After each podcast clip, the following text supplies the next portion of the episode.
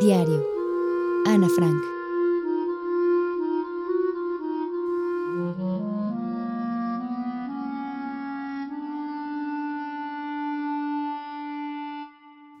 Espero confiártelo todo como hasta ahora no he podido hacerlo con nadie. Confío también en que tú serás para mí un gran sostén. Ana Frank. 12 de junio de 1942. Domingo 14 de junio de 1942. El viernes 12 de junio me levanté antes de las 6, cosa comprensible puesto que era el día de mi cumpleaños, pero no me permiten ser tan madrugadora Tuve pues que contener mi curiosidad durante una hora todavía. Al cabo de tres cuartos de hora, ya no podía más. Me trasladé al comedor, donde Mauret, el gato, me recibió frotándose la cabeza contra mí y haciéndome mil gracias. A las siete, fui a ver a papá y a mamá, y pude por fin desempaquetar mis regalos en la sala. La primerísima sorpresa fuiste tú, uno de mis más hermosos regalos probablemente, un ramo de rosas, una plantita, dos ramas de poenias. He ahí como yo vi esa mañana la mesa ornada de hijas de Flora, seguida de muchas otras durante el día. Papá y mamá me han obsequiado generosamente, sin hablar de nuestros numerosos amigos y relaciones que también me han agasajado mucho. Recibí, entre otros, un juego de sociedad, muchos bombones, chocolate, un rompecabezas, un cepillo, mitos y leyendas neerlandesas de Joseph Cohen, Cámara Oscura de Hildebrand Deisver Vacanti, un libro formidable, y un poco de dinero que me permitirá comprar los mitos griegos y romanos. Magnífico. Más tarde, Lies vino a buscarme para ir a la escuela.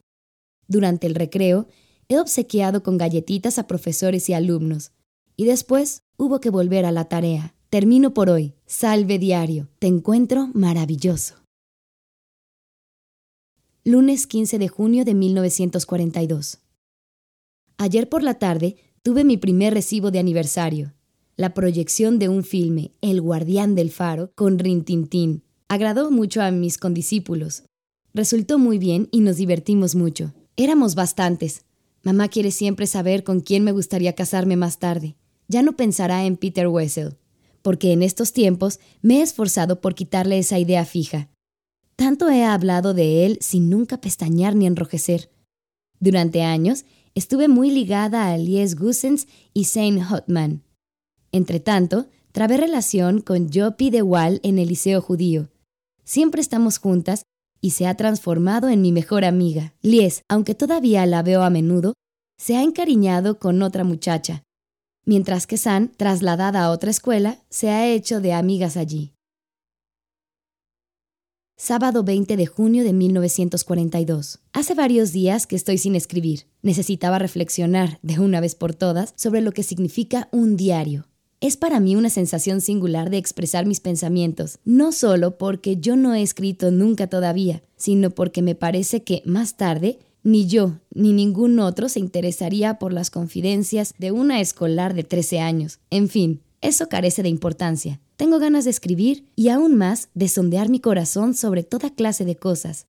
El papel es más paciente que los hombres. Este dicho acudió a mi espíritu un día de ligera melancolía en que estaba aburriéndome a más no poder, la cabeza apoyada en las manos, demasiado disgustada para decidirme a salir o a quedarme en casa. Sí, en efecto, el papel es paciente y, como presumo que nadie se preocupará de este cuaderno encartonado dignamente titulado Diario, no tengo ninguna intención de dejarlo nunca leer, a menos que encuentre a mi vida el amigo o la amiga a quien enseñárselo. Heme aquí llegada al punto de partida, a la idea de comenzar un diario. Yo no tengo amiga. A fin de ser más clara, me explicaré mejor. Nadie podrá creer que una muchachita de 13 años se encuentre sola en el mundo. Desde luego, no es totalmente exacto. Tengo padres a quienes quiero mucho y una hermana de 16 años. Tengo, en suma, una treintena de camaradas y entre ellos las llamadas amigas, tengo admiradores en abundancia que me siguen con la mirada, mientras que los que en clase están mal situados para verme tratan de asir mi imagen con ayuda de un espejito de bolsillo. Tengo familia, amables tíos y tías, un hogar agradable. No, no me falta nada aparentemente, salvo la amiga con mis camaradas. Solo puedo divertirme y nada más. Nunca llego a hablar con ellos más que de vulgaridades. Inclusive, con una de mis amigas, porque nos es imposible hacernos más íntimas, ahí está la dificultad. Esa falta de confianza es quizá mi verdadero defecto. De cualquier modo, me encuentro ante un hecho cumplido y es bastante lastimoso no poder ignorarlo. De ahí la razón de este diario. A fin de evocar mejor la imagen que me forjo de una amiga largamente esperada, no quiero limitarme a simples hechos como tantos hacen, sino que deseo que este diario personifique a la amiga, y esta amiga se llamará Kitty. Kitty lo ignora aún todo de mí. Necesito pues encontrar brevemente la historia de mi vida. Mi padre tenía ya 36 años cuando se casó con mi madre, que tenía 25. Mi hermana Margot nació en 1926 en Frankfurt del Meno y yo el 12 de junio de 1929. Siendo judío 100%, emigramos a Holanda en 1933, donde mi padre fue nombrado director de la Travies NV, firma asociada con Colen y Compañía de Ámsterdam. El mismo edificio alberga a las dos sociedades, de las que mi padre era accionista. Desde luego, la vida no estaba exenta de emociones para nosotros, pues el resto de nuestra familia se hallaba todavía defendiéndose de las medidas hitleristas contra los judíos.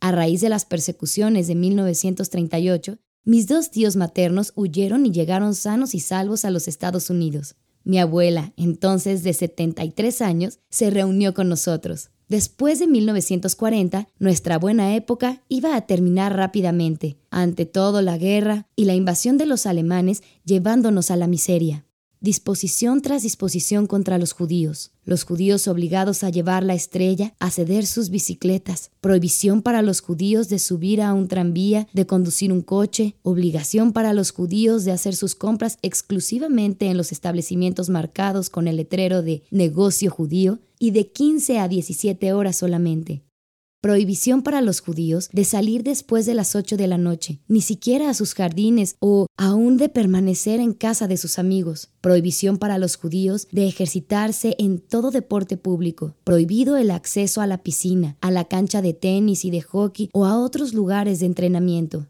prohibición para los judíos de frecuentar a los cristianos, obligación para los judíos de ir a escuelas judías y muchas otras restricciones semejantes. Así seguimos tirando, sin hacer esto, sin hacer aquello. Jopi me dice siempre, no me atrevo a hacer nada de miedo a que esté prohibido. Nuestra libertad, pues, está muy restringida. Con todo, la vida es aún más soportable. Mi abuela murió en enero de 1942. Nadie sabe cuánto pienso en ella y cuánto la quiero aún. Yo estaba en la escuela Montessori desde el jardín de infantes, es decir, desde 1934. En sexto B tuve como maestra a la directora, la señora K. Al terminar el año, fueron adioses desgarradores, lloramos las dos. En 1941, mi hermana Margot y yo entramos en el liceo judío. Nuestra pequeña familia de cuatro no tiene todavía mucho de qué quejarse, y así llego a la fecha de hoy sábado 20 de junio de 1942. Querida Kitty, estoy bien dispuesta. Hace buen tiempo y la calma reina, pues papá y mamá han salido y Margot ha ido a jugar al ping pong con otros compañeros a casa de una amiga. Yo también juego mucho al ping pong en estos últimos tiempos. Como todos los jugadores a mi alrededor adoran los helados, sobre todo en verano cuando el ping pong hace sudar a cualquiera, el partido termina generalmente con una visita a la confitería más cercana y permitida a los judíos, Delfes o el Oasis. No es menester pensar en el dinero. Hay tanta gente en el Oasis que siempre se encuentra un caballero o un admirador de nuestro gran círculo de amigos para brindarnos más helados de los que podríamos ingerir en una semana. Debe sorprenderte el oírme hablar a mi edad de admiradores. Ay, habrá que creer que es un mal inevitable en nuestra escuela. Tan pronto como un compañero me propone acompañarme a casa en bicicleta, se entabla la conversación y nueve de cada diez se trata de un muchacho que tiene la costumbre emponzoñante de transformarse todo en fuego, todo en llama. Ya no deja de mirarme. Al cabo de un momento, el arrebato comienza a disminuir, por la buena razón de que yo no presto demasiada atención a las miradas ardientes y que sigo pedaleando a toda velocidad. Si por casualidad empieza con rodeos mientras habla de pedir permiso a su papá, yo me balanceo un poco sobre mi bicicleta. Se cae mi cartera, el muchacho está obligado a bajarse para recogerla, tras lo cual me ingenio para cambiar enseguida de conversación. Este es un ejemplo de los más inocentes. Hay, naturalmente, los que me envían besos o tratan de apoderarse de mi brazo, pero eso se equivoca en el camino, bajo diciendo que puedo pasarme sin su compañía, o bien me doy por ofendida, rogándoles claramente que se vuelvan. Dicho esto, la base de nuestra amistad queda establecida. Hasta mañana. Tuya. Ana. Domingo 21 de junio de 1942. Querida Kitty, todo el quinto año tiembla en la espera del consejo de profesores. La mitad de los alumnos se pasan el tiempo haciendo apuestas sobre los o las que pasarán. Nuestros dos vecinos, Wim y Jane, que han apostado el uno al otro todo su capital de las vacaciones, nos enferman de risa a Miep de Jong y a mí. De la mañana a la noche, óyeseles, tú pasarás. No, sí, ni las miradas de Miep implorando silencio, ni mis accesos de cólera pueden calmar a estos dos energúmenos. En mi opinión, la cuarta parte de nuestra clase debería ser aplastada, visto el número de asnos que en ella hay. Pero los profesores son la gente más caprichosa del mundo. Quizá, por una vez, se porten como caprichosos débiles. En cuanto a mí y a mis amigas, no tengo mucho miedo. Creo que saldremos del paso. No me siento muy fuerte en matemáticas. En fin, no queda más que esperar. Entre tanto, tenemos ocasión de alentarnos mutuamente. Yo me entiendo bastante bien con mis profesores. Nueve en total. Siete hombres y dos mujeres. El viejo señor Kepler, profesor de matemáticas, ha estado muy enfadado conmigo durante bastante tiempo, porque yo charlaba demasiado durante la lección, advertencia tras advertencia, hasta que fui castigada. He tenido que escribir una monografía sobre el tema, una charlatana. Una charlatana. ¿Qué podía escribirse sobre eso? Ya veríamos luego. Después de haberlo anotado en mi cuaderno, traté de quedarme tranquila. Por la tarde, en casa, terminados todos mis deberes, mi mirada tropezó con la anotación de la monografía. Me puse a reflexionar mordiendo la punta de mi estilográfica. Evidentemente, yo podía, con letra grande, separando las palabras todo lo posible, expresar en longitud algunas ideas dentro de las páginas fijadas. Era el ABC del oficio, pero la dificultad residía en hallar la última frase que probase la necesidad de hablar. Seguí pensando y de repente, ¡eureka! ¡Ah, qué satisfacción la de llenar tres páginas seguidas sin mayor esfuerzo! Argumento. La charla excesiva es un defecto femenino que yo me esforzaría por corregir un poco, aunque sin librarme de él totalmente, pues mi propia madre habla tanto como yo, si no más. En consecuencia, poco puede hacerse por remediarlo, ya que se trata de defectos hereditarios. Mi argumento hizo reír mucho al señor Kepler, pero cuando en la clase siguiente yo reincidí en mi parloteo, me impuso una segunda monografía. Tema, una charlatana incorregible. Volví a salir del paso, después de lo cual el señor Kepler no tuvo que quejarse de mí durante dos lecciones. A la tercera debí exagerar. Ana, otra penitencia por charlar. Tema, cuá, cuá, cuá, dice la señora de cuá. Carcajada general. Yo me eché a reír con ellos. Tenía que hacerlo aunque sabía que mi imaginación estaba agotada sobre el tema. Necesitaba encontrar algo, algo original. La casualidad vino en mi ayuda. Mi amigo San, buen poeta, se ofreció para redactar la monografía en verso, del principio al fin. Me regocijé. ¿Kepler quería burlarse de mí? Me vengaría burlándome yo de él. La monografía en verso resultó magnífica. Se trataba de una mamá pata y de un papá cisne con sus tres patitos. Estos, por haber hecho demasiado cuá cuá, fueron mordidos a muerte por su padre. Afortunadamente, la broma tuvo la suerte de agradar al fino Kepler. Hizo su lectura ante nuestra clase y en varias otras, con comentarios en su apoyo. Tras este acontecimiento, no he vuelto a ser castigada por charlar. Al contrario, Kepler es el primero en decir una chirigota sobre el tema. Tuya, Ana. Miércoles 24 de junio de 1942. Querida Kitty, ¡qué canícula! Nos ahogamos. Todo el mundo está congestionado, recocido. Con este calor cubro todas las distancias a pie. Empiezo ahora a comprender qué cosa tan maravillosa es un tranvía. Pero a nosotros, los judíos, ese placer ya no nos está permitido. Tenemos que valernos de nuestras piernas como único medio de locomoción. Ayer por la tarde tuve que ir al dentista, que vive en Jan Luikenstraat, no muy lejos de la escuela. Al regreso me dormí en clase. Afortunadamente en estos días la gente nos da de beber espontáneamente. La asistente del dentista es verdaderamente amable. Aún tenemos acceso al paso del canal. En el muelle Joseph Israels hay una barquita que hace el servicio. El barquero ha accedido inmediatamente a dejarnos pasar. Verdaderamente, si los judíos soportan tantas penurias, no es por culpa de los holandeses. Desde que en Pascuas me robaron mi bicicleta y la de mamá fue entregada a los cristianos, desearía no ir a la escuela. Afortunadamente las vacaciones se acercan, una semana más de sufrimiento que pronto será olvidada. Ayer por la mañana tuve una sorpresa bastante agradable. Al pasar por delante de un depósito de bicicletas, oí que alguien me llamaba. Dándome la vuelta, vi a un muchacho encantador, en quien ya reparara la víspera en casa de mi amiga Eva. Se me aproximó, un poco tímido, y se presentó. Harry Waldman.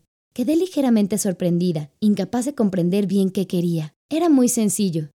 Harry deseaba acompañarme a la escuela. Si lleva usted el mismo camino, conforme, dije yo, y en marcha los dos. Harry tiene 16 años y habla de toda clase de cosas de una manera divertida. Esta mañana estaba de nuevo en su puesto y no veo por qué eso habría de cambiar. Tuya, Ana. Martes 30 de junio de 1942. Querida Kitty, verdaderamente no he tenido tiempo de escribir hasta hoy. Pasé la tarde del jueves en casa de unos amigos. El viernes tuvimos visitas y así sucesivamente hasta hoy. Durante la semana, Harry y yo hemos empezado a conocernos mejor. Él me ha contado una buena parte de su vida. Llegó a Holanda sin sus padres y vive en casa de sus abuelos. Sus padres se han quedado en Bélgica. Harry tenía un flirt. Fanny, la conozco. Es un modelo de dulzura y de aburrimiento. Desde que se encontró conmigo, Harry se ha dado cuenta de que la presencia de Fanny le da ganas de dormir. Yo le sirvo, pues, de despertador o estimulante, como tú quieras. Nunca se sabe en qué puede ser uno útil en la vida. El sábado por la noche, Jopi se quedó a dormir en casa, pero el domingo, después de mediodía, se fue a reunir con Lies, y yo me aburrí de lo increíble. Harry tenía que venir a verme al anochecer, pero me telefoneó alrededor de las seis. Atendí el teléfono para oírle decir. Habla Harry Goldman. Por favor, ¿puedo hablar con Ana? Sí, Harry, soy yo. Buenas tardes, Ana. ¿Cómo estás? Bien, gracias. Siento no poder ir luego, pero tengo algo que decirte. ¿Te molestaría que yo estuviera frente a tu puerta dentro de diez minutos? Al contrario, conforme. Hasta luego. Hasta luego. Hasta ahora. Corté. Me cambié enseguida de vestido y me arreglé un poco el pelo. Enseguida me asomé a la ventana, nerviosa. Por fin lo divisé. Por milagro, no me precipité abajo. Me armé de paciencia hasta que sonó el timbre. Bajé a abrirle la puerta y él fue derecho al grano. Escucha, Ana, mi abuela te encuentra demasiado joven para ser mi amiga y dice que debo reunirme con Fanny Lurs. Pero tú sabes que he roto con Fanny. No, no lo sabía. ¿Habéis reñido? No, al contrario. Yo le había dicho a Fanny que, puesto que no nos entendíamos muy bien, era inútil verse a cada momento, que ella podía seguir yendo a nuestra casa cuando quisiera y que yo confiaba poder ir a la de ellos como camaradas. Yo tenía la impresión de que ella frecuentaba, como se dice, a otro muchacho. Por eso hablé del asunto con displicencia. Ahora bien, eso no era verdad. Mi tío me dijo que debo disculparme con Fanny, pero naturalmente yo no lo creo necesario y por eso he roto. Desde luego, esa no es más que una entre varias razones. Mi abuela insiste en que yo me pase con Fanny y no contigo, pero yo no pienso hacerlo. Los viejos son a veces tan anticuados que no tienen arreglo. Yo necesito de mis abuelos, desde luego, pero en un sentido ellos me necesitan a mí. Yo tendré siempre libre la tarde del miércoles, porque mis abuelos me creen en una lección de escultura en madera. En realidad, voy a un club del movimiento sionista. Mis abuelos no me lo permitirían, porque están en contra del sionismo. No soy partidario fanático, yo tampoco, pero el movimiento significa algo y de cualquier modo me interesa. Sin embargo, en los últimos tiempos hay tal revuelo en ese club que tengo la intención de dejarlo. Iré allí por última vez el miércoles próximo. En ese caso, yo podría verte siempre el miércoles por la tarde, el sábado por la tarde y por la noche, el domingo por la tarde y quizá con más frecuencia todavía. Pero si tus abuelos se oponen a ello, irás con tapujos. Al amor no se le ordena. Es así. Recorrimos un trecho de camino juntos. Al pasar por delante de la librería de la esquina, vi a Peter Wessel que hablaba con dos amigos. Era la primera vez, desde hacía mucho, mucho tiempo, que él me saludaba de nuevo. Eso me causó gran placer. Harry y yo seguimos recorriendo y contoneando las calles, y al fin de cuentas nos pusimos de acuerdo para una cita. Yo debía encontrarme ante su puerta al día siguiente por la tarde a las 7 menos 5. Tuya. Ana. Viernes 3 de julio de 1942. Querida Kitty, ayer Harry vino a casa para conocer a mis padres. Yo había comprado una torta, bizcochos y bombones para el té. Había un poco de todo, pero ni Harry ni yo pudimos quedarnos largo rato en una silla, el uno al lado del otro, y nos fuimos a pasear. Eran ya las ocho y diez cuando él me trajo a casa. Papá estaba muy enojado. Decía que yo no tenía el derecho de regresar tan tarde, visto el peligro para los judíos de encontrarse fuera después de las ocho. Tuve que prometerle que, en lo sucesivo, regresaría a las ocho menos diez. Mañana estoy invitada a casa de él. Mi amiga Joppy me lanza siempre pullas sobre Harry. En verdad, yo no estoy enamorada, no, pero me asiste el derecho de tener amigos. Nadie encuentra nada extraordinario en que yo tenga un compañero o, según la expresión de mamá, un caballero. Eva me ha contado que una noche, estando Harry en casa de ellos, ella le preguntó, ¿A quién prefieres? ¿A Fanny o a Ana? Eso no te importa, le contestó él. Durante todo el resto de la velada no tuvieron ya ocasión de hablar juntos, pero al irse, él le dijo, si quieres saberlo, prefiero a Ana, pero no se lo digas a nadie. Y se fue. Por mil cosas puede notarse que Harry se ha enamorado de mí. Yo le encuentro divertido y que cambia mi vida. Margot diría de él, Harry es un buen muchacho. Opino lo mismo y hasta algo más. Mamá no ha terminado de alabarlo. Buen muchacho, bien educado, muy amable. Me encanta que todo el mundo en casa lo halle de su gusto. Él también ha simpatizado con ellos. Encuentra a mis amigas demasiado niñas y no se engaña. Tuya. Ana. Domingo por la mañana, 5 de julio de 1942. Querida Kitty, la proclamación que tuvo lugar el viernes último en el Teatro Judío fue todo un éxito mis notas no son del todo malas. Tengo un insuficiente, un 5 en álgebra, un 6 para dos asignaturas y para las otras varios 7 y 8. En casa estaban muy contentos, pues a propósito de puntos, mis padres no son como los demás. Dijérase que les importa poco que las notas sean buenas o malas. Para ellos, basta con que yo esté con buena salud y que no sea insolente, aun con todo mi derecho de divertirme. Lo demás, según ellos, se arreglará solo. En cuanto a mí, es lo contrario. No quiero ser mala alumna después de haber sido admitida provisionalmente en el liceo, puesto que he saltado un año al salir de la escuela Montessori. Pero con el traslado de todos los niños judíos a las escuelas judías, el director del liceo, después de algunas palabras, consintió en recibirme, lo mismo que Alies, a título de prueba. Yo no quería defraudar la confianza del director. El resultado de Margot es brillante como siempre. Si la más grande distinción existiera en el liceo, ella la habría obtenido. ¡Qué testa! Papá, en estos últimos tiempos, se queda a menudo en casa. Oficialmente, se ha retirado de los negocios. Qué sensación tan desagradable para él la de sentirse inútil. El señor Kufuis ha retomado la casa de Travies y el señor Kraler la firma de Colen y compañía. El otro día, cuando nos paseábamos alrededor de nuestra plaza, papá empezó a hablar de un escondite. Decía que iba a ser muy difícil para nosotros vivir completamente separados del mundo exterior. ¿Por qué hablar de eso? le pregunté yo. Escucha, Ana, repuso él, tú sabes bien que desde hace más de un año nosotros transportamos muebles, ropas y enseres a casa de otras gentes. No queremos que nuestros bienes caigan en manos de los alemanes, y menos aún queremos caer nosotros mismos. No los esperaremos para irnos. Podrían venir a buscarnos. Pero papá, ¿para cuándo será eso? Las palabras y la seriedad de mi padre me habían angustiado. No te inquietes, nosotros nos ocuparemos de todo. Diviértete y aprovecha tu despreocupación todo el tiempo que aún puedas hacerlo. Eso fue todo, con tal de que esos sombríos proyectos no se realicen todavía. Tuya. Ana. Miércoles 8 de julio de 1942. Hola Kitty.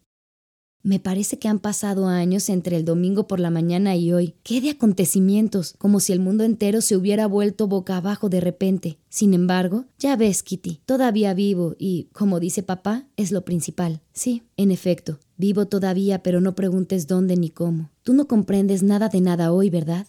Por eso, Me es necesario, primero, contarte lo sucedido a partir del domingo por la tarde. A las tres, Harry acababa de irse para volver más tarde. Llamaron a nuestra puerta. Yo no lo oí porque estaba leyendo en la terraza, perezosamente reclinada al sol en una mecedora. De pronto, Margot apareció por la puerta de la cocina, visiblemente turbada. Papá ha recibido una citación de la SS, cuchicheó. Mamá acaba de salir a buscar al señor Van Damme. Van Damme es un colega de papá y amigo nuestro.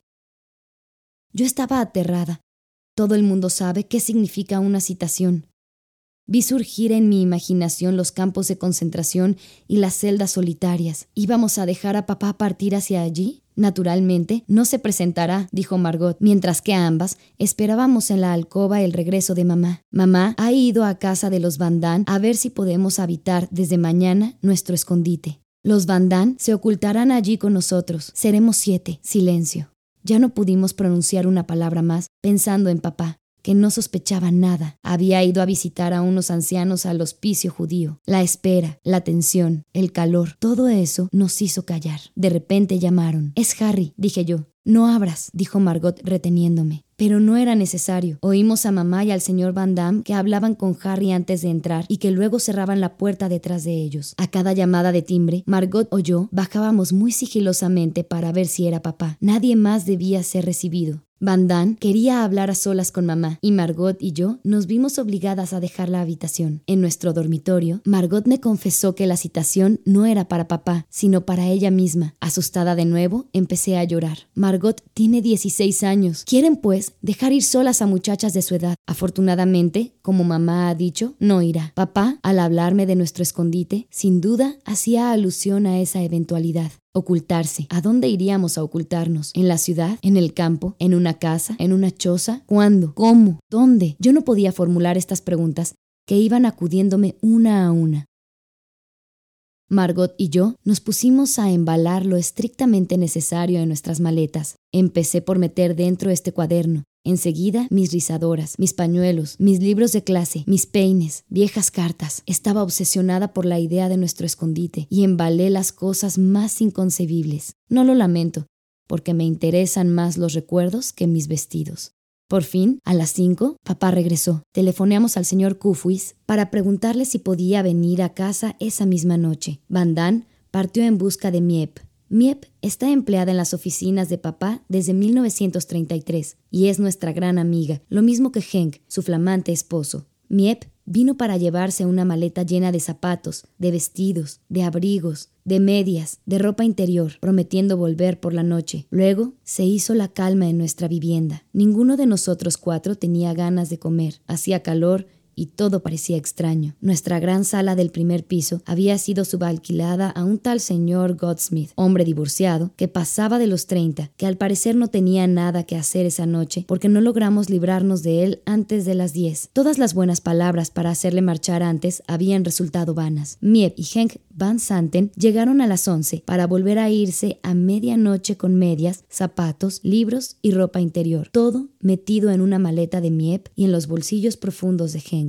Yo estaba extenuada y, aún dándome cuenta de que era la última noche que iba a pasar en mi cama, me dormí inmediatamente. A la mañana siguiente, a las cinco y media, mamá me despertó. Por suerte, hacía un poco más de fresco que el domingo, gracias a una lluvia tibia que iba a persistir todo el día. Cada uno de nosotros se iba vestido como para una expedición al Polo Norte, a fin de llevarse todas las ropas posibles. Ningún judío en estas circunstancias hubiera podido permitirse salir de su casa con una valija llena. Yo llevaba puestas dos camisas, tres calzones, un vestido, encima una falda, una chaqueta, un abrigo de verano, dos pares de medias, zapatos cerrados, una boina, una bufanda y otras cosas más. Me ahogaba antes de partir, pero nadie se preocupaba de eso. Margot, con su cartera llena de libros de clase, había sacado su bicicleta del depósito para seguir a Miep hacia el destino lejano y desconocido de nosotras dos. Yo seguía sin saber dónde quedaba el lugar misterioso de nuestro refugio. A las siete y media cerramos la puerta de nuestra casa. El único ser viviente al que pude decir adiós fue Morito, mi gatito, que iba a encontrar buena guarida en casa de unos vecinos, según nuestras últimas instrucciones, en una breve carta al señor Godsmith. Dejamos en la cocina una libra de carne para el gato y la vajilla del desayuno. Quitamos de las camas sábanas y frazadas, todo lo cual debía dar la impresión de una partida precipitada. Pero, ¿qué nos importaban las impresiones? Teníamos que irnos a todo trance y se trataba de llegar a un buen puerto. Todos los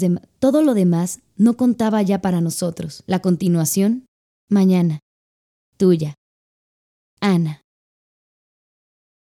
Jueves 9 de julio de 1942. Querida Kitty, nos pusimos en camino bajo una lluvia tupida. Papá y mamá llevando cada cual una bolsa de previsiones llena de Dios sabe qué, y yo con mi cartera repleta a reventar. Los obreros matinales nos miraban compasivamente. Sus rostros expresaban el pesar de no poder ofrecernos un medio de transporte cualquiera. Nuestra estrella amarilla era suficientemente elocuente. Durante el trayecto, Papá y mamá me revelaban a migajas y pedazos toda la historia de nuestro escondite, donde hacía varios meses habían hecho transportar pieza por pieza una parte de nuestros muebles, lo mismo que ropa de casa y parte de nuestra indumentaria. La fecha prevista de nuestra desaparición voluntaria había sido fijada para el 16 de julio. A raíz de la situación, hubo que adelantar 10 días nuestra partida, de manera que íbamos a contentarnos con una instalación más bien rudimentaria. El escondite estaba en el inmueble de las oficinas de papá. Es un poco difícil comprender cuando no se conocen las circunstancias, por eso tengo que dar explicaciones. El personal de papá no era numeroso. Los señores Kraler y Kufuis, luego Miep y por último Eli Bosen, la taquidactilógrafa de 23 años, todos los cuales estaban al corriente de nuestra llegada. El señor Bosen, padre de Eli, y los dos hombres que le secundaban en el depósito no habían sido puestos al corriente de nuestro secreto. El edificio está constituido de la siguiente manera. En el entresuelo, un gran almacén que sirve igualmente de depósito. Al lado de la puerta del almacén está la puerta de entrada de la casa, detrás de la cual una segunda puerta de acceso a una escalerita. Subiendo esta escalera, se llega ante una puerta, a medias de vidrio esmerilado, en el que antes se leía escritorio en letras negras. Es el escritorio que da al canal. Es muy grande, muy claro, con archivos en las paredes y ocupado por un personal actualmente reducido a tres.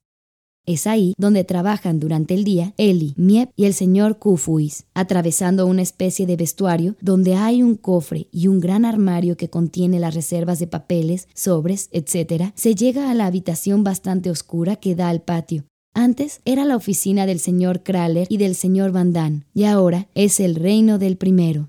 Además, puede llegarse a la oficina del señor Kraler por una puerta de vidrios al final del vestuario, que se abre desde el interior de la oficina y no desde fuera.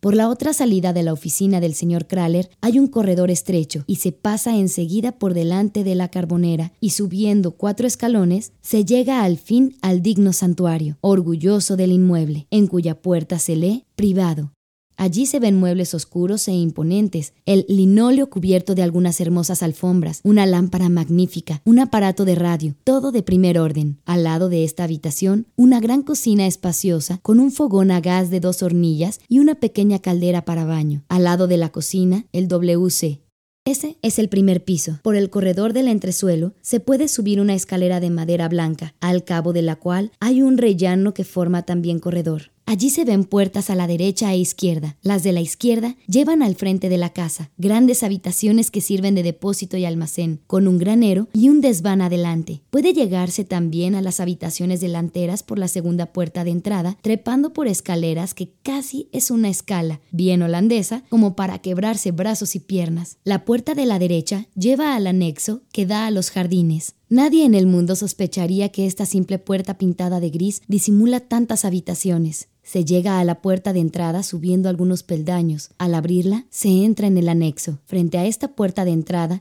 una escalera empinada. A la izquierda, un corredorcito que lleva a una habitación que se ha transformado en el hogar de la familia, así como en la alcoba del señor y la señora Frank. Al lado, un cuarto más chico transformado en estudio y alcoba de la señorita Frank. A la derecha de la escalera hay una habitación sin ventana con mesa de tocador para las abluciones. Hay también un pequeño reducto donde se ha instalado el WC, lo mismo que una puerta con acceso al dormitorio que yo comparto con Margot. Al abrir la puerta del rellano del segundo piso, sorprende encontrar tanto espacio y tanta luz en el anexo de una casa tan vieja. Las casas que bordean los canales de Ámsterdam son las más antiguas de la ciudad. Esta gran habitación, equipada con una hornilla a gas y un fregadero que hasta ahora sirviera de laboratorio, está destinada a ser el dormitorio de los esposos Van Damme, así como cocina, sala, comedor, estudio o taller. Un cuartito pegado al corredor servirá de alcoba para Peter Van Damme. Hay un granero y un desván exactamente como en la casa del frente. Eso es todo. Tengo el honor de recibirte en nuestro suntuoso anexo. Tuya. Ana. Viernes 10 de julio de 1942. Querida Kitty, he debido aburrirte en serio con esa larga y fastidiosa descripción de nuestra nueva vivienda, pero le concedo la máxima importancia a que tú sepas dónde he caído. Ahora, la continuación de mi relato, porque, claro, no había terminado. Tan pronto como llegamos a la casa sobre el Prinsengracht, Miep nos hizo subir al anexo, cerró la puerta detrás de nosotros. Estábamos solos. Llegada en bicicleta antes que nosotros, Margot nos aguardaba ya. Nuestra gran habitación y todas las otras se encontraban en un desorden inimaginable. Todas las cajas, trasladadas al escritorio en el transcurso de los meses precedentes, yacían en el suelo, sobre las camas, por todas partes. En el cuartito, ropa de cama, frazadas, etc., se apilaban hasta el techo. Había que arremangarse y ponerse a la faena inmediatamente si queríamos dormir esa noche en lechos decentes. Ni mamá ni Margot se hallaban en condiciones de levantar el dedo meñique. Se dejaron caer sobre los colchones, agotadas, desdichadas, y suma y sigue. Mientras que papá y yo, los únicos ordenados de la familia, opinábamos que había que ocuparse de eso. Y enseguida. De la mañana a la noche estuvimos vaciando cajas, arreglando los armarios, poniendo orden, para por fin caer muertos de fatiga en camas bien hechas y bien limpias. No habíamos comido caliente durante el día, cosa que no nos había molestado en lo más mínimo. Mamá y Margot estaban demasiado cansadas y demasiado deprimidas para comer, y tanto papá como yo teníamos demasiado que hacer. El martes por la mañana reanudamos el trabajo inacabado. Eli y Miep, que se ocupan de nuestro aprovisionamiento, habían ido a buscar nuestras raciones. Papá se puso a perfeccionar el camuflaje de las luces para la defensa pasiva. Fregamos y lavamos el piso de la cocina. Hasta el miércoles no tuve un minuto para pensar en la convulsión que, de la noche a la mañana, cambiaba completamente mi vida. Por fin he encontrado un momento de tregua para contarte todo eso y para darme cuenta también de lo que me ha sucedido y de lo que puede suceder todavía. Tuya. Ana. Sábado 11 de julio de 1942. Querida Kitty, ni papá, ni mamá, ni Margot son capaces de habituarse al carillón de la Westertoren, que suena cada cuarto de hora. Por mi parte, yo lo he encontrado enseguida maravilloso, sobre todo de noche, cuando su sonido familiar da aliento. ¿Te interesa quizás saber si me gusta mi escondite? Debo decirte que yo misma no lo sé aún. Creo firmemente que nunca podré considerarme en mi hogar en esta casa, lo que no significa que aquí me sienta desgraciada. Tengo más bien la impresión de que estoy pasando un periodo de vacaciones en una pensión muy curiosa. Tal opinión a propósito de un escondite puede parecerte extraña, pero yo no la veo de otra manera. Nuestro anexo es ideal como refugio. Aunque húmedo y estrambótico, es un lugar suficientemente confortable y único en su género, que sería inútil querer encontrar en el resto de Ámsterdam y quizá en toda Holanda. Nuestro dormitorio, con sus paredes lisas, parecía desnudo, gracias a que papá, con antelación, ya había traído todas mis fotos de artistas de cine y mis postales. Pude ponerme a la obra con cola y pinceles y he transformado mi cuarto en una amplia ilustración. Queda mucho más alegre, y cuando lleguen los bandán, veremos lo que se puede hacer con la madera del granero. Quizás se pueda sacar de ella anaqueles, bazares y otras lindas chucherías. Mamá y Margot se han repuesto un poco. Ayer por primera vez a mamá se le ocurrió hacer sopa de porotos, pero charla que te charla se olvidó de ella, a tal punto que fue imposible arrancar de la cacerola los porotos carbonizados. El señor Kufuis me ha traído un libro, Boek de Jouer. Anoche, los cuatro fuimos a la oficina privada para oír la radio de Londres. Yo estaba tan preocupada, pensando que alguien pudiera oírla, que literalmente supliqué a papá que volviésemos arriba al anexo. Comprendiendo mi angustia, mamá subió conmigo. También por otras cosas, tenemos mucho miedo de ser oídos o vistos por los vecinos. Hemos hecho las cortinas el primer día de nuestra llegada. No son cortinas propiamente dichas, puestas como están de retazos de tela, ninguno de los cuales es igual a otro. No de forma, no de color, ni de clase, ni de diseño. Papá y yo cosimos esos retazos con la torpeza de los profanos en el oficio. Estos ornamentos abigarrados han sido sujetos con chinches a las ventanas y ahí quedarán hasta el fin de nuestra permanencia. El edificio de la derecha está ocupado por una gran casa mayorista, el de la izquierda por un fabricante de muebles. ¿Podrían oírnos? Nadie se queda en esos inmuebles después de las horas de trabajo, pero no hay que fiarse. Hemos prohibido a Margot que tosa de noche, aunque ha atrapado un fuerte resfriado y la atiborramos con codeína. Me regocija la llegada de los Bandán, fijada para el martes. Estaremos en mayor número, será más alegre y habrá menos silencio. Es sobre todo el silencio lo que me crispa por la tarde y por la noche. Daría no sé qué porque uno de nuestros protectores viniera a dormir aquí. Me siento oprimida, indeciblemente oprimida por el hecho de no poder salir nunca, y tengo muchísimo miedo de que seamos descubiertos y fusilados. He ahí, naturalmente, una perspectiva menos regocijante. Durante el día estamos obligados a caminar despacio y hablar despacio para que no nos oigan en el almacén. Me llaman. Tuya. Ana. Viernes 14 de agosto de 1942. Querida Kitty, Hace un mes que te dejé, pero en verdad no había bastantes novedades para contarte cada día algo divertido. Los Bandán llegaron el 13 de julio. Los esperábamos para el 14, pero como los alemanes habían empezado a inquietar a una cantidad de gente entre el 13 y el 16, con citaciones a diestra y siniestra, los Bandán prefirieron llegar un día antes para mayor seguridad. El primero en aparecer a las nueve y media de la mañana cuando todavía estábamos desayunando, fue Peter, el hijo de los Bandán, que acababa de cumplir 16 años. Es un gran diablo bastante fastidioso y tímido, que trajo consigo a su gato, Moshi. No espero gran cosa de él como compañero. El señor y la señora llegaron media hora más tarde. La señora provocó nuestra hilaridad al sacar de su sombrerera un gran orinal. Sin orinal, en ninguna parte me siento en mi propia casa, declaró. Era el primer objeto que encontraba su sitio fijo, debajo del diván cama. El señor no había traído orinal, sino su mesa plegadiza para el té. Los tres primeros días hicimos todas las comidas juntos en una atmósfera de cordialidad. Después de estos tres días, todos sabíamos que nos habíamos transformado en una sola gran familia. Era evidente que, habiendo formado aún parte durante toda la semana de los habitantes del mundo exterior, los Bandán tenían muchas cosas que contarnos. Entre otras, lo que nos interesaba prodigiosamente era saber qué había sido de nuestra casa y del señor Godsmith. El señor Bandán habló. El lunes por la mañana, el señor Godsmith me telefoneó para preguntar si podía pasar por su casa, cosa que hice inmediatamente. Estaba muy nervioso. Me mostró una cartita dejada por los Frank y me preguntó si había que llevar el gato a casa de los vecinos. Yo dije que, desde luego, Sí, el señor Godsmith temía una investigación y por eso examinamos grosso modo todas las habitaciones, poniendo en ellas un poco de orden. También desembarazamos la mesa. De pronto, observé sobre el escritorio de la señora Frank un anotador en el cual estaba escrita una dirección en Maastricht. Aún sabiendo que la había dejado intencionalmente, simulé sorpresa y susto, rogando al señor Godsmith que quemara aquel maldito papel sin tardanza. Mantuve durante todo el tiempo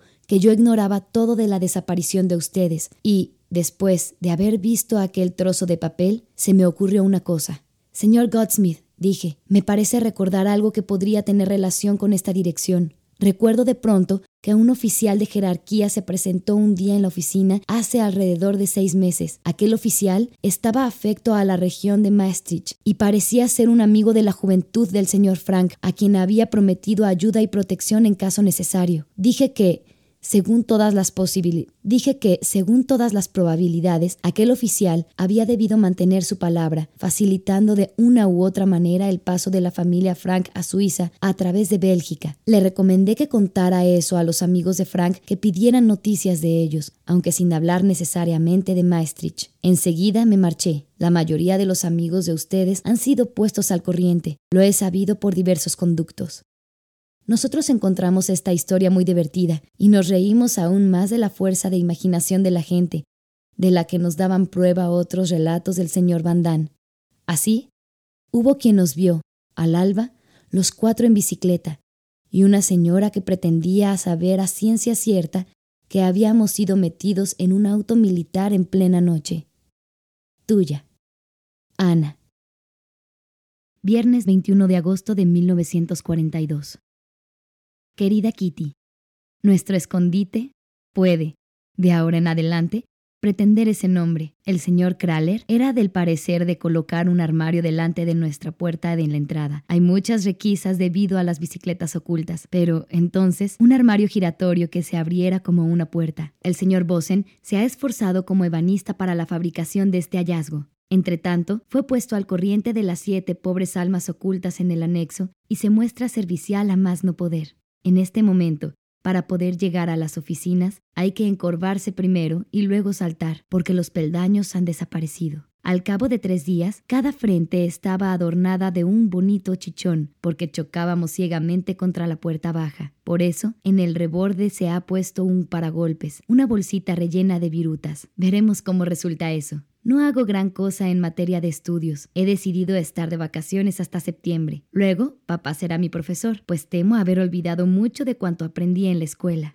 No hay que contar con cambios en nuestra vida. Mamá me trata a veces como una criatura, lo que me parece insoportable. Fuera de eso no vamos mal. Peter no gana con que se le conozca. Es un fastidioso, un aragán, tendido en la cama todo el día. A veces juega a que trabaja, se las da de carpintero y luego vuelve a ser el mismo asno. ¡Qué imbécil! Hace buen tiempo afuera y hace calor. A pesar de todo, aprovechamos en lo posible regodeándonos en la cama jaula del granero, por donde el sol entra a chorros a través de la ventana abierta. Tuya. Ana. Viernes 2 de septiembre de 1942.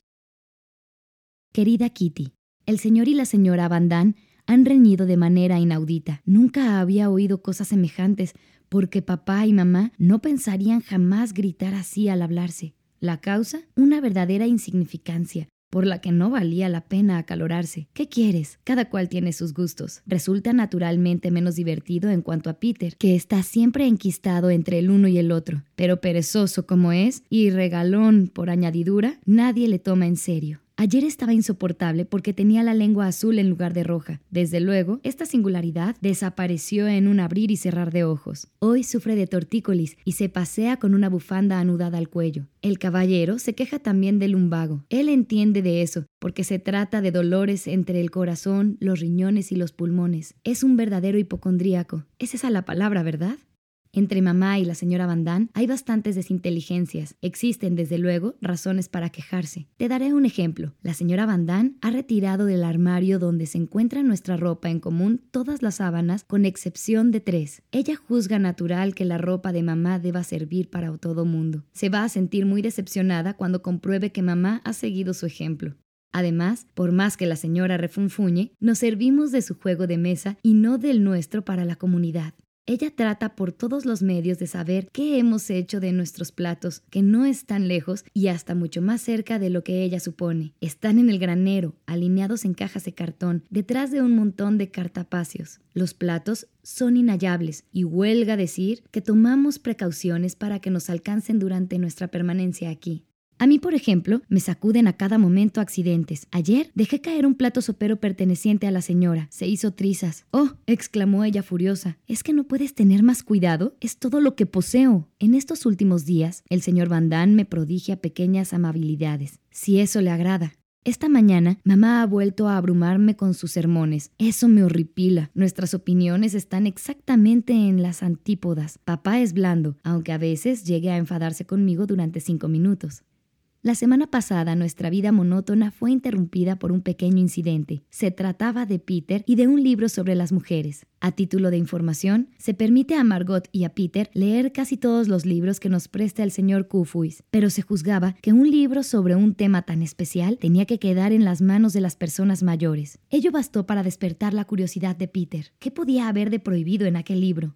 A hurtadillas se lo sustrajo a su madre mientras ella charlaba con nosotros y escapó al desván con su botín. Eso anduvo bien durante varios días. La señora Van había observado los manejos de su retoño, pero no se lo decía a su marido, hasta que éste lo olfateó por sí solo. ¿Cómo se encolerizó? Al recuperar el libro, creyó la cuestión terminada, mas no contaba con la curiosidad de su hijo, que no se dejó intimidar en lo más mínimo por la firmeza de su padre. Peter trataba de leer por todos los medios hasta el fin aquel volumen tan interesante. Entre tanto, la señora Van Damme había venido a pedirle su opinión a mamá. Mamá juzgaba que, en efecto, aquel libro no era adecuado para Margot, aun cuando la mayoría de los otros no le concedía la razón. Hay una gran diferencia, señora Van Damme. Dijo mamá. Una enorme diferencia entre Margot y Peter. Margot es una muchacha y las muchachas están siempre más adelantadas que los muchachos. Además, Margot ya ha leído muchos libros para mayores y no abusa de las lecturas prohibidas. Y por último, Margot es más avispada y más inteligente con su experiencia de cuatro años de liceo. La señora estaba completamente de acuerdo con mamá, aunque no aceptaba el conceder los libros de adultos a los jóvenes. Lo cierto es que Peter acechaba los momentos propicios para apoderarse del libraco cuando nadie lo pensaba. La otra tarde, a las siete y media, cuando todo el mundo escuchaba la radio en la oficina privada, él se llevó su tesoro al desván. Hubiera debido bajar de allí a las ocho y media, pero el libro era tan interesante que no prestó atención a la hora y apareció en el momento en que su padre regresaba a su habitación. Adivinas la segunda parte. Un pescón, una bofetada, un golpe. En el espacio de un minuto, el libro estaba sobre la mesa y Peter en el desván. Esas eran las circunstancias en el momento de cenar. Peter se quedaba donde estaba. Nadie se preocupaba de él. Había sido castigado. La comida prosiguió. Todo el mundo estaba de buen humor. Se charlaba, se reía. De pronto, un silbido agudo nos hizo palidecer. Todos dejaron cuchillos y tenedores y se miraron con espanto. Y enseguida oyóse la voz de Peter gritando por el caño de la estufa. Si creen ustedes que voy a bajar, se equivocan. El señor Damme tuvo un sobresalto, tiró su servilleta y, con el rostro hecho fuego, rugió. Basta, ¿me oyes? Temiendo una gresca, papá le tomó del brazo y le siguió al desván. Nuevos golpes, una disputa. Peter volvió a su cuarto. Hubo un portazo y los señores regresaron a la mesa. La señora hubiera querido guardar un sándwich para su querido vástago, pero el señor era inflexible. Si no se disculpa inmediatamente, le obligaré a pasarse la noche en el desván. Surgieron las protestas, diciendo que privarle de cenar era ya suficiente castigo. Y si Peter se resfriaba, ¿a dónde irían a buscar un médico? Peter no se disculpó y volvió al desván. El señor Van Damme resolvió no ocuparse más del asunto. Sin embargo, a la mañana siguiente pudo comprobar que su hijo había dormido en su cama, lo que no impidió que, a las siete, volviera a subir al desván. Fueron menester las persecuciones amistosas de papá para hacerle bajar. Durante tres días, miradas de enojo, silencio obstinado. Luego, todo volvió a entrar en caja. Tuya, Ana. Lunes 21 de septiembre de 1942. Querida Kitty, hoy me limito a las noticias corrientes del anexo. La señora Van Damme es insoportable. Yo me dejo atrapar sin cesar debido a mi verborrea sin fin. Ella no pierde nunca ocasión de sacudirnos los nervios. Su última manía es la de evitar el lavado de las cacerolas. Las pequeñas sobras que encuentra las deja dentro, en lugar de ponerlas en un plato de vidrio como nosotros solemos hacer. Y todo eso se estropea. Cuando a Margot le toca el turno de lavar las vajillas y encuentra siete utensilios para fregar, la señora le dice despreocupadamente, Margot, Margot, tienes trabajo. Papá me ayuda a establecer nuestro árbol genealógico paterno. Sobre cada cual me cuenta una breve historia, y eso me interesa prodigiosamente. El señor Kufuis me trae libros cada 15 días. Me entusiasma la serie Jupiter Heul. Todo cuanto escribe Sissy van Marksveld me gusta sobremanera. He leído En Somersault por lo menos cuatro veces y las situaciones burlescas siguen haciendo reír. He reanudado mis estudios, me esfuerzo mucho con el francés y cada día almaceno cinco verbos irregulares. Peter la ha emprendido con el inglés con enormes suspiros. Acaban de llegar algunos libros de clase. Yo había traído una provisión de cuadernos, de lápices, de gomas y de etiquetas. Escucho a veces a la Holanda de ultramar. El príncipe Bernardo acaba de hablar. Tendrá otro hijo alrededor de enero, ha dicho. Me he alegrado. Aquí se sorprenden de que yo sea tan monárquica. Hace algunos días, los mayores juzgaban que, al fin y al cabo, yo era bastante tonta. Aquel mismo día, tomé la firme resolución de ponerme inmediatamente al trabajo. No tengo la menor gana de volver a encontrarme en la misma clase a los 14 o 15 años. Enseguida se habló de libros, pero casi todos los libros de los mayores me están vedados. Mamá lee en este momento Browen and Nechten, que Margot tiene el derecho de leer, pero yo no. Primero, tendré que tener mayor experiencia, como mi ilustre hermana. Se ha hablado también de mi ignorancia. Yo lo ignoro todo de la filosofía, de la fisiología y de la psicología. Quizás sea menos ignorante el año próximo. Acabo de copiar del diccionario estas difíciles palabras. Compruebo una cosa desastrosa. No tengo más que un vestido de mangas largas y tres chalequillas para el invierno. Papá me ha permitido tejer un pullover blanco con lana de oveja. La lana no es muy bonita, cierto, pero su calor será una compensación. Tenemos más ropas nuestras en casa de otras personas. Lástima que no podamos ir a buscarlas antes de que termine la guerra, y aún así, quién sabe si nos las, quién sabe si nos las reservarán. Hace un momento, Apenas yo terminaba de escribir sobre la señora Van Damme, ella tuvo la ocurrencia de entrar en la habitación. Tac, diario cerrado. ¿Qué, Ana? ¿No me permites ver tu diario? No, señora. Vamos, ¿ni siquiera la última página? No, señora, ni siquiera la última página. Me ha dado un buen susto. En esa página ella no aparece verdaderamente fotogénica. Tuya. Ana. Viernes 25 de septiembre de 1942. Querida Kitty, Ayer estuve de visita en casa de los Van para charlar un poco. Eso me ocurre de vez en cuando. A veces se pasa allí un momento agradable. Entonces, entonces, se comen bizcochos antipolillas. La caja de lata es guardada en la alacena que huele a alcanfor y bebemos limonada. Se ha hablado de Peter. Yo he dicho que Peter me acariciaba a menudo la mejilla. Que a mí eso me parecía insoportable y que me desgarraba. Que a mí eso me parecía insoportable y que me desagradaban tales demostraciones. Con entonación paterna, ellos me preguntaron si, en realidad, yo no podía encariñarme con Peter, porque según ellos, él me quería mucho. Oh, Dios mío, pensé y dije, oh no, Dije también que encontraba a Peter un poco torpe y tímido, como todos los muchachos que no estaban acostumbrados a ver muchachas. Debo decir que el comité de nuestros protectores, hablo de los señores, se demuestra bastante ingenioso. Escucha lo que han inventado para dar noticias nuestras al apoderado de los Travies, el señor Van Dijk, que es responsable de las mercancías clandestinas y que es amigo nuestro. Nuestros protectores, nuestros protectores, expiden una carta mecanografiada a un farmacéutico, cliente de la casa, que vive en Zelandia Meridional este encuentra en su carta un sobre escrito por papá. El farmacéutico se sirve entonces de este sobre para enviar su respuesta. Tan pronto como llega, nuestros protectores sustituyen la carta del farmacéutico con una frase preparada por papá, dando señales de vida. La carta de papá, que ellos enseñan entonces al señor Van Dijk, parece haber pasado de contrabando por Bélgica y mandada vía Zelandia. Este puede leerla sin sospechar de la treta. Se ha elegido la Zelandia porque es limítrofe de Bélgica, donde el contrabando es cosa corriente y además porque no se puede ir allí sin permiso especial. Tuya. Ana. Domingo 27 de septiembre de 1942. Querida Kitty, mamá se la toma de nuevo conmigo en estos últimos tiempos.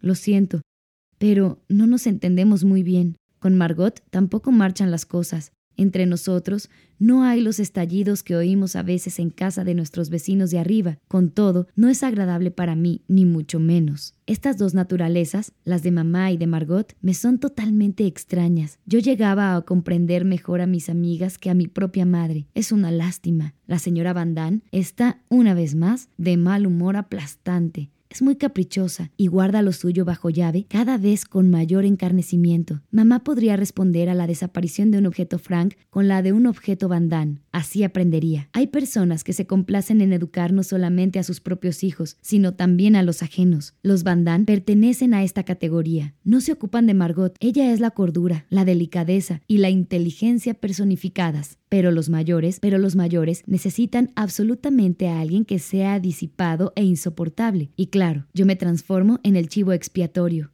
Por eso, lo que no rehace sobre Margot recae automáticamente sobre mí. Más de una vez sucede que, a la mesa, las palabras de censura y las respuestas insolentes hagan fuego. Papá y mamá me defienden calurosamente.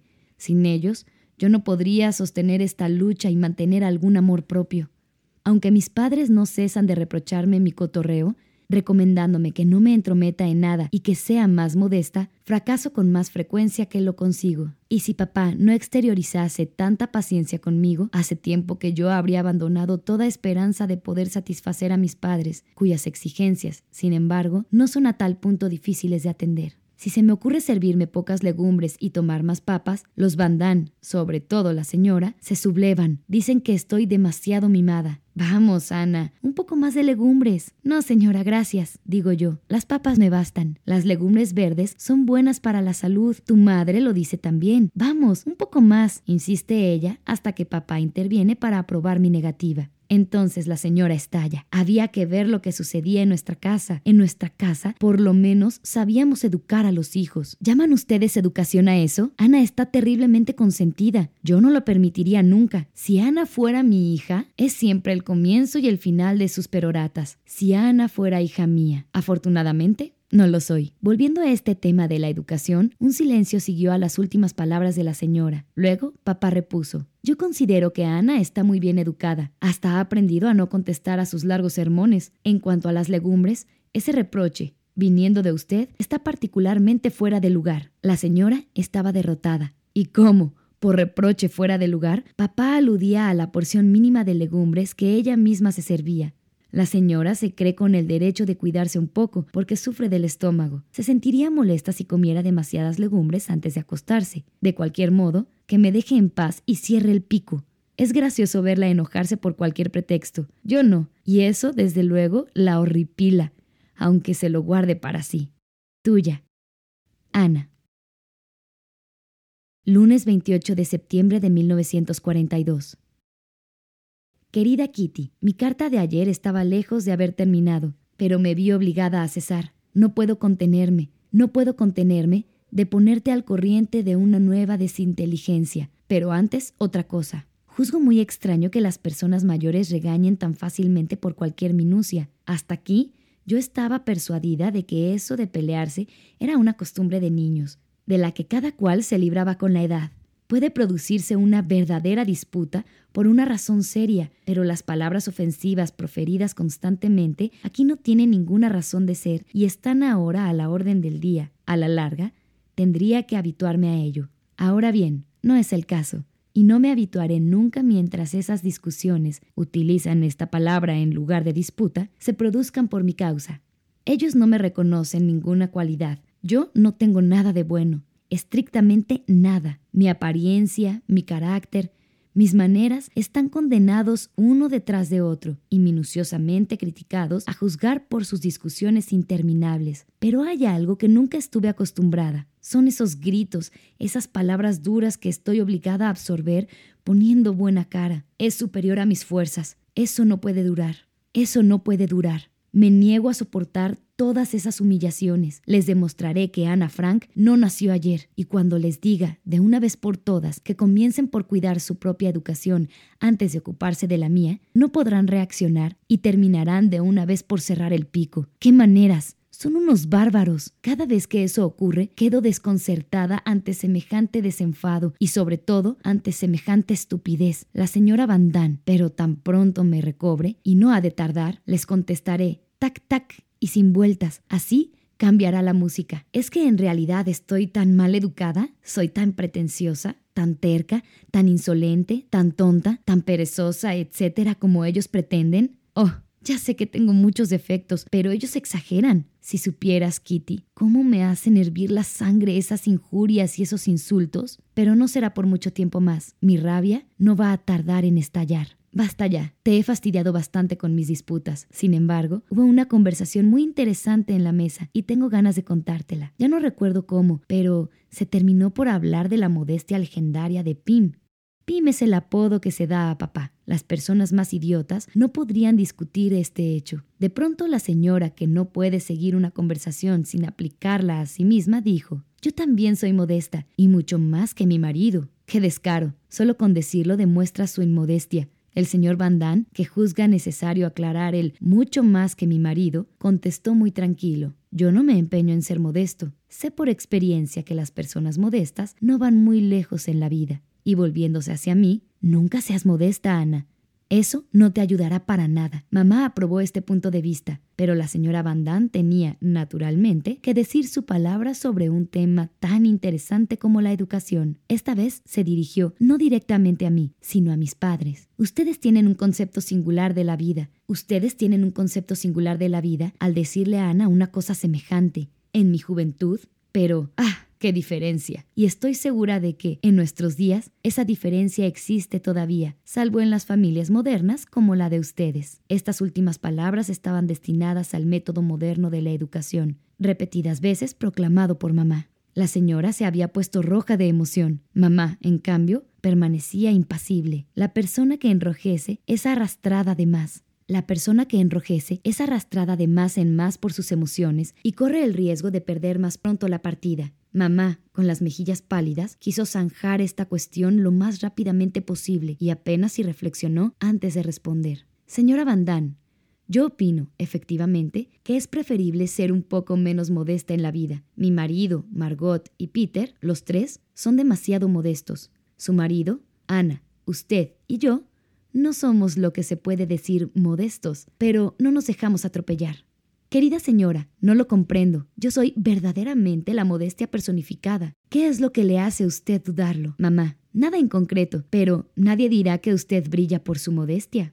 Señora, me gustaría saber en qué falto yo de modestia. Si no me ocupase de mí misma, nadie aquí lo haría y se me dejaría morir de hambre. Pero eso no es una razón para dejar de admitir que soy tan modesta como su marido. Esta autodefensa ridícula hizo reír a mamá, a pesar suyo. La señora, cada vez más irritada, continuó su perorata en una linda prosa sazonada de palabras interminables, en un magnífico alemán neerlandés y neerlandés alemán, hasta que esta oradora nata, perdida en sus propias palabras, tomó la resolución de abandonar la habitación. Al levantarse, se volvió para dejar caer su mirada sobre mí. Era como para verlo. En el momento en que ella estuvo de espaldas, yo tuve la desgracia de menear la cabeza, casi inconscientemente, con una expresión de lástima mezclada sin duda de ironía. A tal punto me sentía fascinada por la oleada de sus palabras. La señora se crispó, se puso a lanzar injurias en alemán, sirviéndose de una jerga poco bonita y muy vulgar. Era un lindo espectáculo. Si hubiera podido dibujar, le habría hecho un croquis en esta actitud. A tal punto resultaba cómica, demasiado cómica la pobre y estúpida mujer. Después de esta escena, de cualquier modo, estoy segura de una cosa. Peleándose abiertamente de una buena vez es como se aprende a concentrarse a fondo. Es entonces cuando en realidad puede juzgarse un carácter. Tuya, Ana. Martes 29 de septiembre de 1942. Querida Kitty, las personas escondidas adquieren experiencias curiosas. Figúrate que no tenemos bañera y que nos lavamos en una tina. Y como hay agua caliente en la oficina, quiero decir, en todo el piso inferior, los siete aprovechamos esta ventaja por turno. Pero como somos muy diferentes unos de otros, algunos de nosotros plantean el problema del pudor más pronunciado por unos que por otros. Cada miembro de la familia se ha reservado un rincón personal a guisa de cuatro baños. Peter se da el suyo en la cocina, a pesar de la puerta de vidrios. Cuando piensa en bañarse, viene a anunciar que durante media hora no habrá que pasar por delante de la cocina. Esta medida le parece suficiente. El señor Van se toma el suyo en el señor Van se toma el suyo en su alcoba. La seguridad de lavarse en su cuarto le compensa el fastidio de subir el agua al segundo piso. Papá ha elegido la oficina privada como cuarto de baño y mamá la cocina detrás de la pantalla de la estufa. Margot y yo nos hemos reservado la oficina de delante para el lavoteo. Se bajan las cortinas todos los sábados por la tarde, la que, la que aguarda su turno espía por una estrecha rendija a toda la extraña gente de afuera que va y viene. Desde la semana última, mi cuarto de baño dejó de agradarme, y me puse, pues, a buscar una instalación más cómoda. Peter me dio una buena idea, la de colocar mi pequeña tina en el espacioso WC de la oficina. Allí puedo sentarme, hasta encender la luz, cerrar la puerta con llave, hacer correr el agua sucia sin ayuda de terceros, y estoy al abrigo de miradas indiscretas. El domingo utilicé por primera vez mi nuevo cuarto de baño y, resulta cómico decirlo, lo juzgo el más práctico de todos. La semana pasada, los plomeros trabajaron en el piso de abajo en la conexión de agua que debía ser llevada del WC de las oficinas al corredor. Esta transformación no es más que una precaución contra un invierno riguroso, destinada a impedir el hielo en las cañerías exteriores. Esta visita de los plomeros nos resultaba muy desagradable. No solo no había que tocar los grifos del agua durante el día, sino que había también una orden de no servirse de los WC. Quizá no sea muy delicado el contarte lo que hicimos en tal caso, pero no soy lo suficientemente gasmoña para callarme sobre el particular. Desde la utilización de nuestro anexo, papá y yo estábamos cada uno provisto de un original improvisado, a falta de uno verdadero, sacrificando para ello dos grandes recipientes de vidrio de laboratorio. Durante los trabajos pusimos los recipientes en la alcoba, donde no tuvimos más remedio que guardarlos. Con todo, eso se me antojaba menos horrible que verme forzada, como lo estaba, a permanecer encerrada en una habitación, inmóvil en una silla, sin tener el derecho de hablar durante todo el día. No puedes imaginar el suplicio de la señorita Cuacua. Ya durante las horas de trabajo no hacemos más que cuchichear, pero no hablar en absoluto y no moverse es cien veces más terrible. Después de tres días de este régimen me sentía entumecida y ya no notaba mi trasero. Afortunadamente, los ejercicios físicos de la noche alivian. Tuya. Ana. Jueves primero de octubre de 1942. Querida Kitty, ayer tuve un miedo terrible. A las ocho Sonó el timbre con persistencia. Solo se me ocurrió una cosa. ¿Qué eran ellos? Pero todo el mundo afirmó que solo se trataba de pilletes o del cartero, y me tranquilicé. El silencio aumenta alrededor nuestro de día en día. Lewin, un joven químico y farmacéutico judío, trabaja en la cocina de las oficinas para el señor Kraler. Conoce el edificio como su bolsillo. Por eso, tememos que un día se le ocurra subir a ver su antiguo laboratorio. Somos buenos como las imágenes de los altares. ¿Quién habría podido sospechar hace tres meses que Ana Azogue sería capaz de quedarse inmóvil en una silla durante horas y horas sin moverse? El 29 era el aniversario de la señora Van. Aunque no haya podido festejárselo suntuosamente, se la honró con flores, con regalitos y platos deliciosos. Los claveles rojos de su marido parecen ser una tradición familiar. Hablando de la señora, te diré que su flirt constante con papá me fastidia sobremanera. Ella le acaricia la mejilla y los cabellos, se levanta la falda por sobre la rodilla, se hace la chistosa, todo para atraer la atención de Pim. Por suerte, Pim no la juzga bonita ni ocurrente y no se presta a ese juego. Por si no lo sabes, soy bastante celosa por naturaleza y eso me resulta insoportable. Mamá no busca el flirt con el señor Van Damme y yo no he vacilado en decírselo a la señora. Peter, ¿Quién lo hubiera creído? Es capaz de hacer reír de vez en cuando. Ambos sentimos predilección por los disfraces, y eso, el otro día, fue causa de una gran hilaridad general.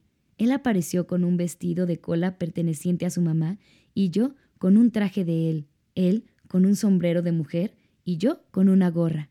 Los mayores rieron hasta saltárseles las lágrimas. Nosotros también. Nos divertimos de veras. Eli compró en la tienda de Vigenkorf faldas para Margot y para mí.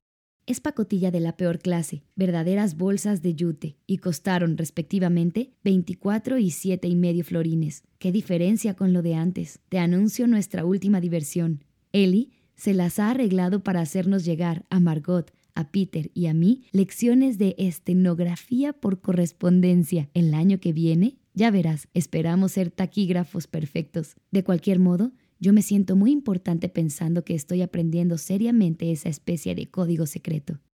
Tuya. Ana. Sábado 3 de octubre de 1942. Querida Kitty, ayer hubo bulla otra vez. Mamá provocó una escena terrible al contar a papá todos mis pecados. Ella se echó a llorar, yo también, y eso me dio un dolor de cabeza espantoso. Terminé por decirle a papá que yo lo quería a él mucho más que a mamá. Él me contestó que eso pasaría, pero le costará trabajo hacérmelo creer. Es necesario que me esfuerce por permanecer tranquila con mamá. Papá querría verme solícita cuando mamá tiene dolor de cabeza o no se siente bien. Por ejemplo, debería llevarte algo sin hacerme rogar. Pero yo no lo hago nunca. Estudio mucho el francés y estoy leyendo La Belle Nivernaise. Tuya, Ana.